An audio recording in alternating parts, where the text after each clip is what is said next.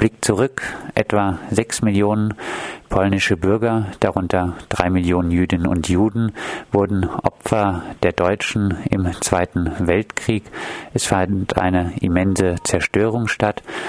Was hat Deutschland nach dem Zweiten Weltkrieg denn an Entschädigungen gezahlt? Wenn man Deutschland sagt, dann muss man berücksichtigen, dass die Situation, wie sie heute ist, 1945 äh, völlig anders war. Ähm, es ähm, gab oder es waren im Entstehen zwei deutsche Staaten und beide äh, haben mit äh, dieser Erbschaft, die aus der Geschichte einfach fürchterlich war, die sind damit ganz unterschiedlich umgegangen. Bei beiden ist aber dasselbe bei rausgekommen, nämlich äh, beide haben, äh, obwohl sie von unterschiedlichen Positionen aus argumentierten, am Schluss gesagt, äh, was wir vermeiden können, das vermeiden wir. Die Bundesrepublik hat äh, das getan, indem sie, ähm, wenn man heute sich die Akten durchsieht des Auswärtigen Amtes, ganz intern sozusagen ganz offen gesagt hat, äh, niemals äh, werden wir zu Kreuze kriechen. Äh, wir werden uns die antikommunistische äh, Situation der Nachkriegszeit zunutze machen und werden überhaupt nur diejenigen in Betracht ziehen, dass sie irgendeine Entschädigung bekommen, die uns machtpolitisch in der Nachkriegsgeschichte gefährlich werden könnten. Das war, äh, das waren die USA und das war Israel. Die DDR ist bei einer ganz anderen Haltung letztendlich zu einem ähnlichen Ergebnis gekommen und hat gesagt, wir sind der antifaschistische Staat, wir haben mit den NS-Hinterlassenschaften nichts zu tun und werden unseren Antifaschismus, unsere Friedenspolitik äh, ganz anders organisieren als mit äh, diesen Geldbeträgen. Von meiner äh, heutigen Position aus sage ich, das äh, ist gegenüber dem, was geschehen war, weder von der einen noch von der anderen Seite aus äh, zu rechtfertigen, was da äh, als Nachkriegsideen im Umlauf waren. Um es kurz zu sagen, die Bundesrepublik Deutschland hat sich nicht nur geweigert, sondern sie hat lächerliche Beträge zur Verfügung gestellt. Äh, das erste Mal nachweisbar 1972 äh, im Rahmen der sogenannten Ostverträge äh, durch Willy Brandt. Da wurden für die Opfer von medizinischen Experimenten 100 Millionen D-Mark für Polen, also für die Menschen, die in Polen lebten, bereitgestellt. Das ist ähm, eine, wenn Sie erstmal allein heute umrechnen, sind 50 Millionen Euro das ist, äh, man kann eigentlich nicht sagen, was es ist, weil es, es lässt sich äh, vor dem Hintergrund der menschlichen äh, Schäden überhaupt nicht in einen Vergleich setzen. So lächerlich ist es, so beleidigend und so peinlich. Das zweite Mal ist das geschehen dann 1990, nachdem nun die kommunistischen oder sogenannten kommunistischen Staaten keine Feindstaaten mehr waren.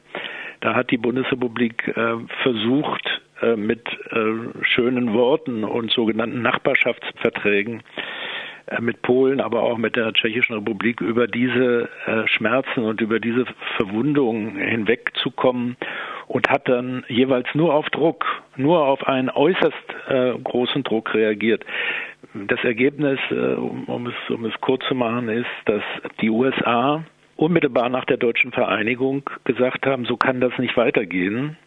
Die USA standen aufgrund von Minderheiten in ihrem eigenen Land unter, unter Druck und haben gesagt, das, das geht so nicht weiter. Wir haben im Rahmen des Antikommunismus äh, immer ein Auge zugemacht, wenn die Deutschen sagten, nein, nein, also die im Osten bekommen nichts, aber jetzt ist ja nun, äh, sind ja die im Osten nicht mehr Feinde. Also müsst ihr Deutschen, müsst ihr euch jetzt mal bewegen. Es hat einen solchen Druck gegeben, dass der damalige SPD Herr Bundeskanzler Herr Schröder gesagt hat, äh, wenn die USA weiter von uns verlangen, wir sollten in einem solchen Maße äh, Entschädigungen leisten, dann wird das die deutsch-amerikanischen Beziehungen in Mitleidenschaft ziehen.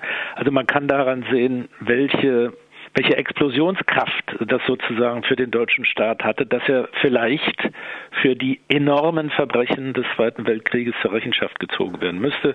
Am Ende kam raus, ähm, äh, dass 500 Millionen äh, Euro für die äh, polnisch-deutsche Aussöhnung zur Verfügung gestellt wurden und von den tatsächlich betroffenen Menschen, ich will gar nicht von den sogenannten Sachschäden reden, ähm, also von der Zahl, die Sie eben auch genannt haben, sechs Millionen, äh, konnten etwa eine Million sogenannte äh, Ostarbeiter äh, darauf hoffen, dass sie Beträge zwischen äh, null oder oder zwischen einem Euro und 200, 500 Euro, vielleicht auch mal 1000 Euro bekamen. Das war's dann und äh, das steht in, ja, ich sagte es eben schon, nur noch in einem peinlichen Verhältnis, aber in einem zerstörerischen Verhältnis in Bezug auf die deutsch-polnischen äh, Beziehungen, in einem solchen peinlichen und zerstörerischen Verhältnis äh, zu den enormen Schäden und zu den enormen Verbrechen. Die Initiative Zug der Erinnerung befasst sich ja insbesondere mit den Gewinnen, die die Deutsche Bahn mit den Massendeportationen gemacht hat. Was würde denn da im polnischen Fall zusammenkommen? Wir haben 2009 ein Gutachten veröffentlicht, äh, das bei der Zugrundelegung wirklich äh, nur von den Fällen, die sich dokumentieren lassen, ähm, äh, innerpolnische Deportationen und Deportationen durch die Deutsche Reichsbahn, den Rechtsvorgänger der Deutschen Bahn AG. Da äh, haben wir festgestellt, dass das, äh, weil was diese Deportationen innerhalb Polens und nach Deutschland anbelangt, ein äh, damaliger Betrag äh, von mehreren zehn Millionen Euro ähm, äh, übrig gelassen hat. Das würde sich, wenn man das hochrechnet, äh, in Bezug auf die Zinsen, die seit 1945 angefallen sind, auf einen Milliardenbetrag summieren. Die Deutsche Bahn AG äh, hat äh, es ebenso wie die Bundesregierung, die ja die Eigentümerin, die hundertprozentige Eigentümerin der Deutschen Bahn AG äh, ist, stets ab, äh, abgelehnt und macht so, sozusagen dasselbe wie das Auswärtige Amt, indem es sagt, Rechtsansprüche gäbe es nicht, man sei lediglich bereit zu sogenannten humanitären Leistungen. Das heißt also, der äh, Rechtserbe äh, des äh, Verbrechers, der Täter, die Tätererben ähm, sagen, ähm, ja, wir wissen, dass da schlimme Sachen passiert sind, aber äh, Rechtsansprüche äh, werden wir nicht befolgen, sondern äh, wir äh, weinen gerne mit ihnen äh, in Polen oder anderswo, aber Geld, äh, nein, das haben wir nicht. Das ist außerdem so viel Unrecht geschehen. Wissen Sie, das können wir mit Geld gar nicht wieder gut machen. Also äh, das streift den Bereich des Zynismus und äh, der Gemeinheiten, der äh, außenpolitischen Gemeinheiten, die nur einen Zweck haben. Man muss das klar sagen. Das sind nicht böse Menschen, äh, nach unserer Meinung der Zweck dieses Verhaltens, das sich seit 1949 durch die Akten des Auswärtigen Amtes und äh, der Bahnorganisationen zieht, dieser Zweck besteht einzig und allein darin, kein Geld zahlen zu müssen. Es geht ausschließlich darum, die deutsche Staatskasse vor irgendwelchen Forderungen zu bewahren und das in einer äh, europäischen Situation, in der die Bundesrepublik Deutschland von äh, Milliardenüberschuss zu Milliardenüberschuss eilt und den Menschen, den wenigen, die noch äh, all dies überlebt haben oder die man hätte vielleicht kompensieren können, äh, mit denen äh, versucht, äh, Krokodilstränen ähm, äh, abzuwischen und aber auf keinen Fall äh, irgendein Cent aus der Staatskasse abzugeben. Stichwort Geldzahlen. Polen hat äh, laut Bundesregierung 1953 verbindlich und für ganz Deutschland auf weitere Reparationsleistungen verzichtet. Ist die Sache damit nicht erledigt? Das ist ein Teil, ich habe das erwähnt, der Nachkriegssituation. Die Bundesrepublik äh, hat auf der einen Seite ähm, ähm, im Rahmen ihres Bündnisses, ihres antikommunistischen Bündnisses darauf geachtet, und das war in Übereinstimmung mit den USA, mit Frankreich, Großbritannien, äh, an die im Osten werden wir äh, keine Hilfsleistungen abgeben. Das betraf nicht nur die Opfer, sondern das betraf die gesamtwirtschaftliche Situation. Man hat alles getan, um äh, den Staaten des sogenannten Ostblocks zu schaden. Das war im Rahmen einer weltpolitischen Auseinandersetzung völlig folgerichtig. Dass es die Opfer getroffen hat, ist furchtbar.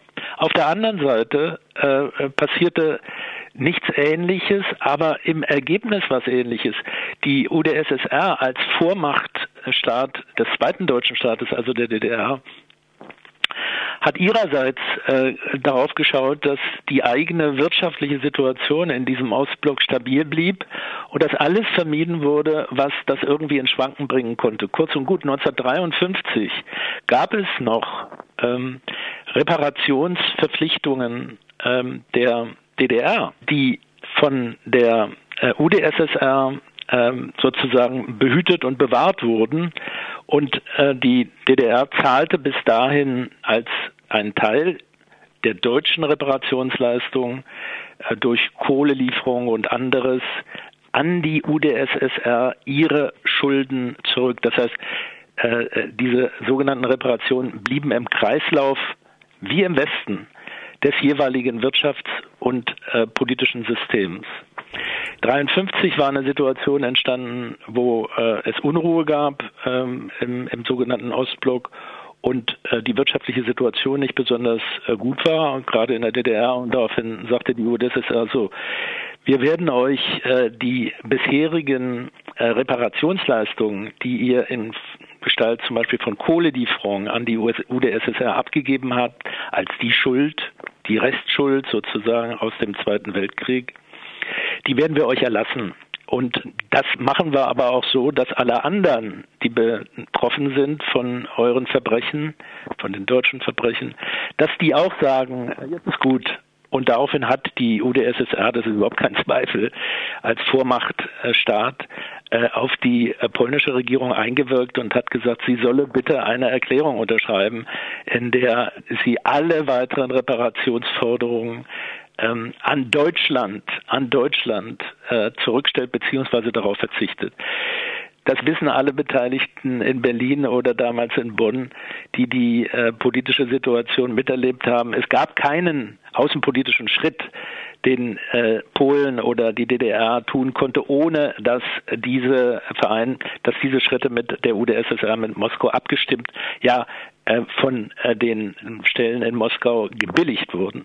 Das zweite war äh, die polnische Regierung hat äh, äh, dann gesagt, wir verzichten auf Reparationsleistungen für Deutschland oder an Deutschland. Das ist gar nicht möglich gewesen. Deutschland gab es nicht. Es gab zwei deutsche Staaten. Es gab die DDR und es gab die Bundesrepublik. Für, für die Bundesrepublik Deutschland konnte die polnische Seite überhaupt keinen Verzicht erklären, äh, sondern höchstens für die DDR. Also das ist eine ähm, diplomatische oder äh, völkerrechtliche Unmöglichkeit. Und wenn sich Berlin heute, also die heutige Bundesrepublik Deutschland, darauf bezieht und sagt, ach, die haben doch damals darauf verzichtet, dann tut sie so, als wäre die heutige Situation die damalige. Aber das ist äh, natürlich nicht der Fall. Äh, das sind ja alles Ausflüchte und das sind teilweise äh, für äh, uns als Bürgerinnen und Bürger schwer nachvollziehbare Versuche,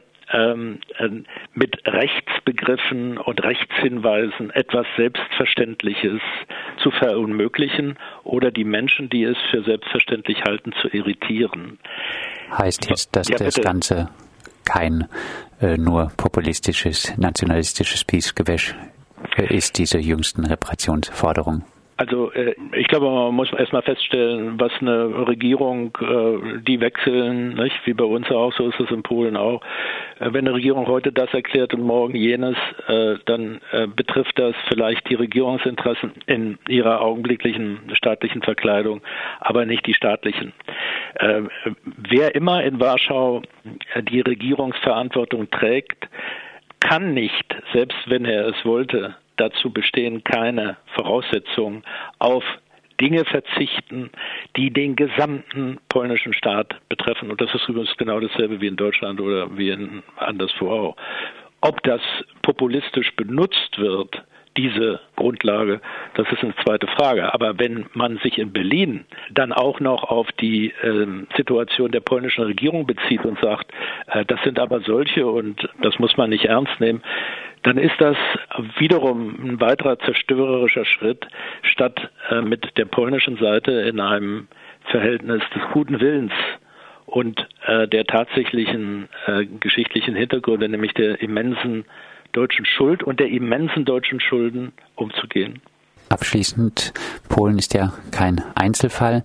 Auch gegenüber Ländern wie etwa Griechenland blockt Deutschland jede Forderung nach Entschädigungszahlungen ab.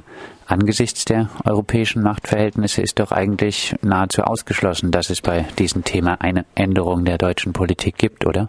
Es gäbe eine Änderung der deutschen Politik in dem Augenblick, wo äh, die Mehrheitsmeinung der deutschen Bevölkerung, so wie wir sie bei unseren Fahrten mit dem Zug der Erinnerung auf vielen Stationen, etwa 500.000 Menschen sind in den Zug gekommen, miterlebt haben.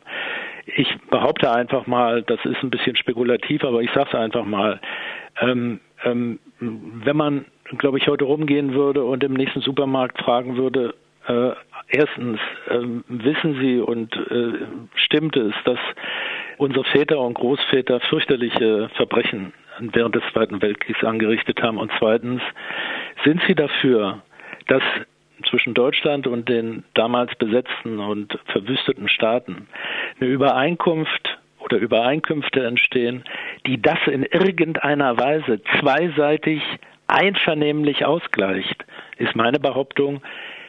Ich glaube daran, dass es eine Mehrheit von Menschen wäre, die sagen würde, ja, ja, egal ob mein Vater, mein Großvater oder mein Urgroßvater daran beteiligt war. Ich möchte nicht nach Griechenland fahren und mich in die Sonne von Kreta legen und darauf hingewiesen werden müssen, was hier an diesen Küsten äh, geschehen ist und was in meinem, im deutschen Namen geschehen ist, auch wenn ich es nicht gewesen bin.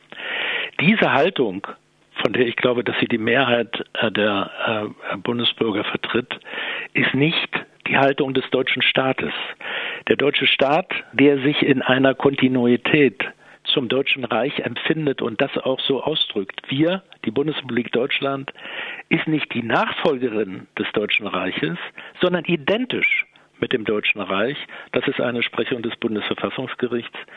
Dieser deutsche Staat sagt, nein, die Gelder, die bei uns in der Kasse sind, die werden dort bleiben.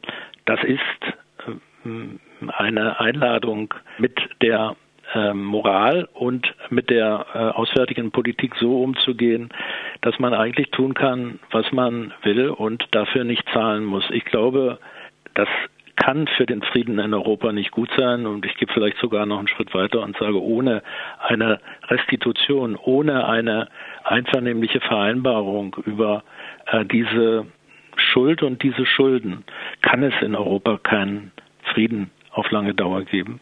Das sagt Hans-Rüdiger Minow von der Initiative Zug der Erinnerung. Er hat polnische und osteuropäische Opferorganisationen in Sachen Entschädigungsforderungen beraten. Wir haben mit ihm gesprochen über die standhafte Weigerung von Deutschland, Entschädigungszahlungen in relevanter Höhe an Polen zu leisten.